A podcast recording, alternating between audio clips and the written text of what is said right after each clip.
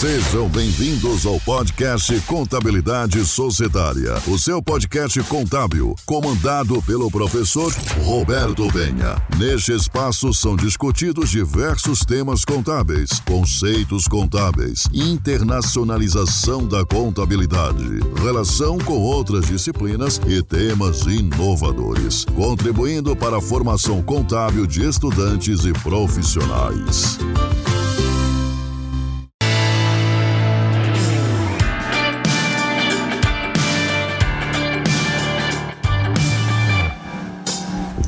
Olá, tudo bem? Quem fala com você é o professor Roberto Penha e seja muito bem-vindo ao podcast Contabilidade Societária. Hoje vamos tratar sobre o CPC número 15, que tem como título Combinação de Negócios. Vamos mencionar aqui algumas características, algumas informações bastante úteis de antemão deixo bem claro que esse conteúdo ele é bastante teórico, inclusive por isso conteúdo em áudio. Se você tiver interesse em um material com questões envolvendo combinação de negócio, você acessa o canal do YouTube Contabilidade Societária e lá vai constar material sobre esta temática em audiovisual certo? Então, vamos abordar aqui alguns pontos que são, digamos, fundamentais para que você possa entender do que se trata a combinação do negócio.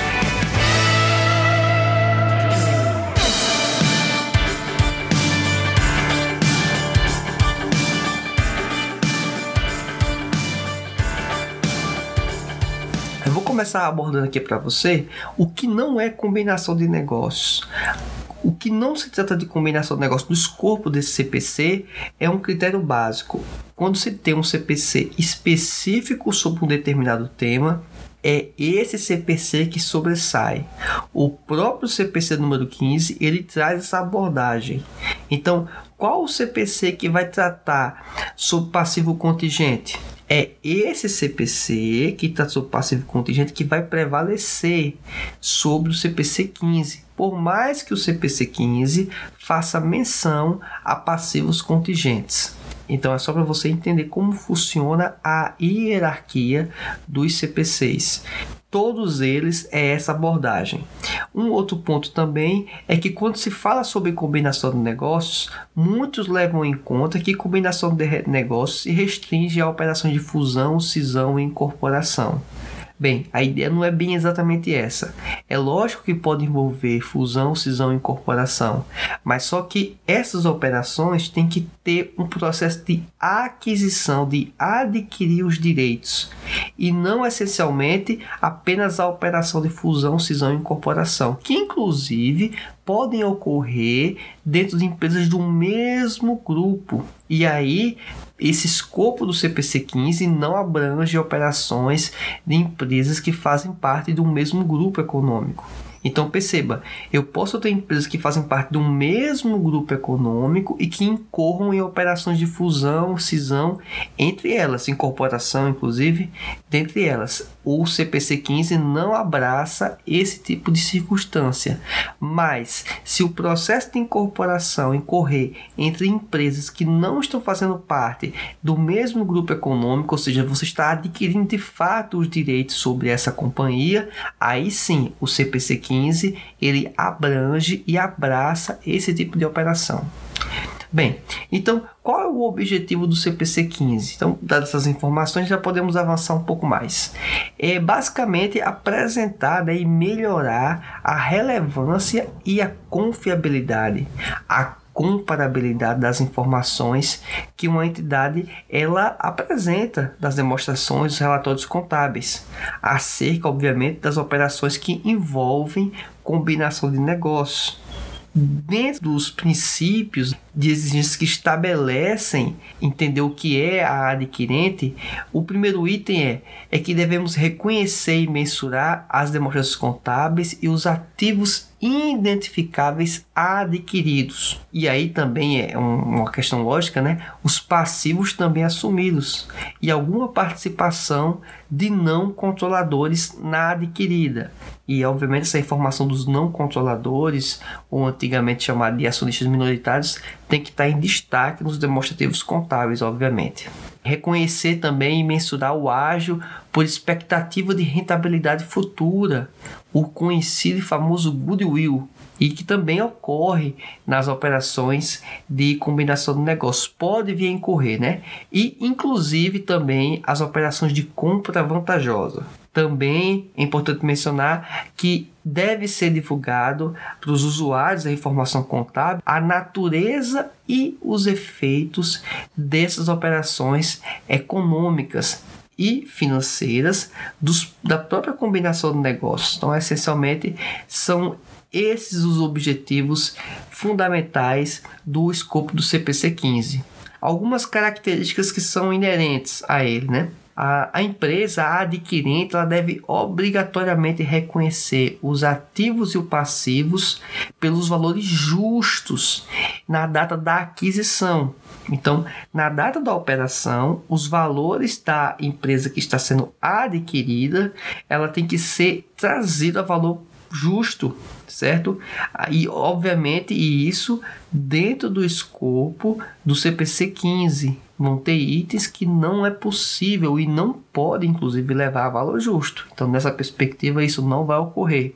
Então, deixar isso muito claro nesse momento. Algumas características que devemos mencionar também sobre esse pronunciamento é que ele deve reconhecer os ativos adquiridos e os passivos com base nos respectivos valores justos. Quando falamos sobre a combinação de negócios, devemos entender que uma parte da combinação do negócio sempre precisa ser identificada, uma das partes, né, como a adquirente a qual é a entidade que obtém o controle de outros negócios, no caso, a adquirida.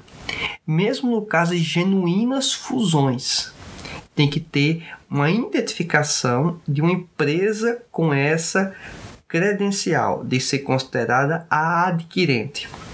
Também quando você fala sobre a formação de empreendimentos controlados em conjunto, as conhecidas joint ventures, e a aquisição de um ativo ou um grupo de ativo que não constituam um negócio, não são combinações de negócio. Então, deixar isso muito claro para que não confundam também as operações de joint venture como é, uma operação ou um negócio que seja combinação de negócio certo? Então fica obviamente fora do escopo do CPC 15, pois aí a ideia da joint venture, que são uma empresa que ela é controlada em conjunto por outras, foge do escopo do CPC 15. Então deixar isso muito claro nesse momento. Bem, os, o próprio CPC também estabelece que os princípios né, para o reconhecimento e a mensuração desses ativos, que devem ser considerados inclusive também os passivos dos não controladores né, na operação, se houver, obviamente. E também as designações feitas no reconhecimento desses itens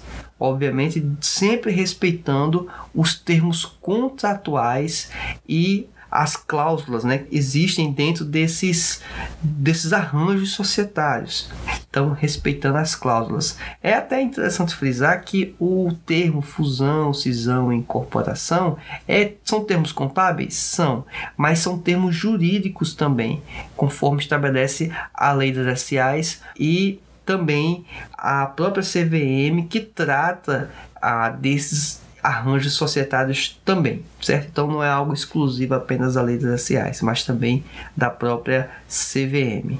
Isso falando obviamente das empresas que estão sujeitas à lei das SAs. Obviamente empresas que não fazem parte do escopo da CVM acabam que também sendo orientadas, vamos dizer assim, para seguir o CPC é, 15, em virtude dos outros órgãos e instituições que ratificaram esse pronunciamento. Então, acaba que se estende às demais empresas que mesmo que não sejam SAs. Um outro ponto também que é importante, imprescindível considerar é que as transações, tanto da, dos ativos que são identificados, os passivos assumidos, eles devem sempre ser levados a valor justo na data da aquisição, mesmo que porventura eles não estejam reconhecidos no balanço da adquirida. Em que sentido isso pode ocorrer? Com ativos intangíveis, obviamente pois ativos intangíveis eles não constam no balanço da empresa. E eu falo ativos intangíveis, aqueles que são gerados internamente. A empresa não pode reconhecer a própria marca dela, por exemplo, no balanço. Então, perceba que existem ativos que vão surgir na adquirente, mas que não existem na adquirida. Esse é um deles. E um outro também é os próprios passivos contingentes. O que seria basicamente o passivo contingência, né, para poder você se situar? Tem um CPC específico sobre isso, mas o passivo contingente é, vamos considerar disputas judiciais, causas judiciais, é risco da empresa, não só apenas causa judicial, mas risco da empresa ter que ter um desembolso de uma obrigação, geralmente muito ligado a disputas judiciais. Então, quando há uma forte ou muito provável que isso aconteça, a empresa reconhece esse passivo contingente no passivo da empresa, por mais que a causa ou aquela, aquela situação não esteja, digamos, transitada e julgada, não esteja em situação definitiva, mas como a, a perda ou a provável perda ela é, é muito elevada, já se considera isso na contabilidade. E lógico que tem uma hierarquia explicando como se compõe o passivo contingente quando divulga de fato o passivo contingente, colocando no passivo da empresa ou apenas quando menciona em nota explicativa, que também é uma outra possibilidade. Ou inclusive não mencionar nota explicativa, por exemplo, não tem a obrigação de registrar no passivo, não reconhecer essa dívida, também não fazer o registro em nota explicativa e aí a empresa opta geralmente, né, quando tem essa possibilidade, dentro da, do respeito do CPC, de nem sequer mencionar que está tendo alguma disputa em que pode envolver um risco, mesmo que pequeno, de ter que fazer algum desembolso. Então, basicamente, é esse o raciocínio por trás. E outro ponto importante também é que quando há a operação da aquisição como ativos intangíveis, esses ativos intangíveis, quando são identificáveis, eles vão compor, obviamente, dentro do grupo do ativo não circulante da empresa, exceto e não vai ficar como goodwill. Goodwill é uma situação em que os ativos eles não conseguem ser identificáveis e separáveis. Então é nessa essa circunstância, então geralmente envolvendo uma sinergia, né? É isso que compõe o goodwill. Exceto isso, é, vai ficar classificado do respectivo grupo, obviamente ativo intangível. Então é só para deixar isso muito bem claro e alinhado, ok? Algumas exceções que existem quanto ao reconhecimento e mensuração do próprio CPC 15, do escopo do CPC 15. É em virtude, obviamente, de algumas bases contratuais, certo?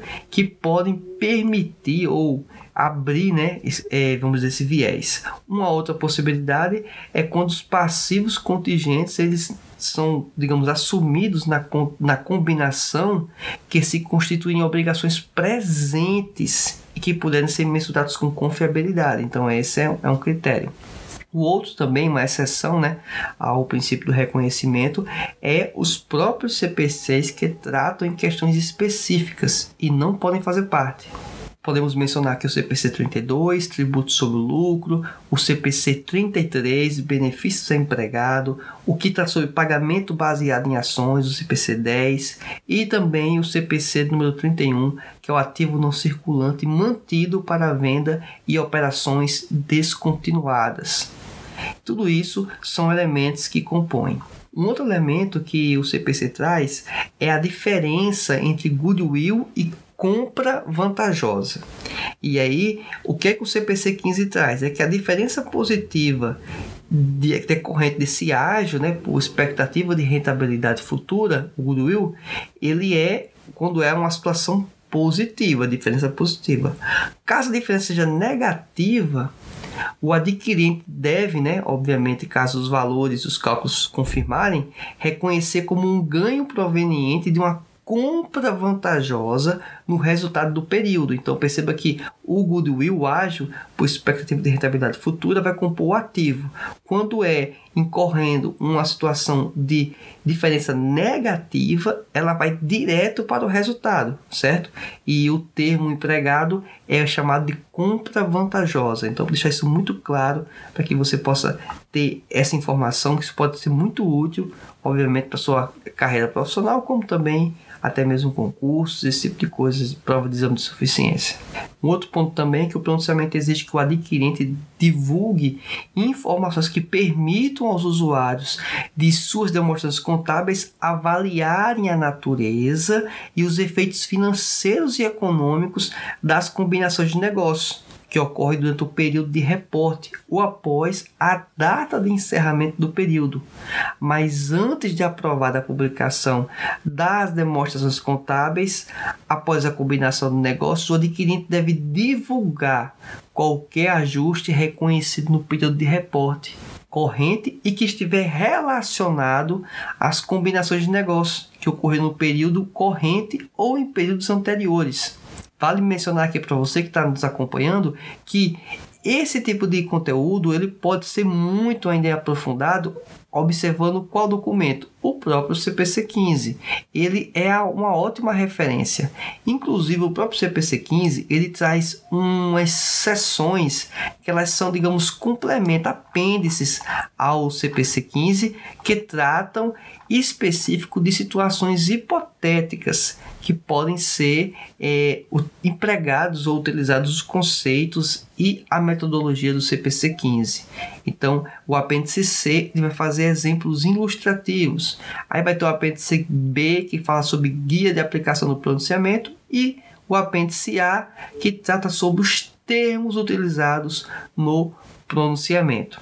Lembre que a, o CPC 15 ele fala sobre elementos como tributos sobre o lucro e assim por diante.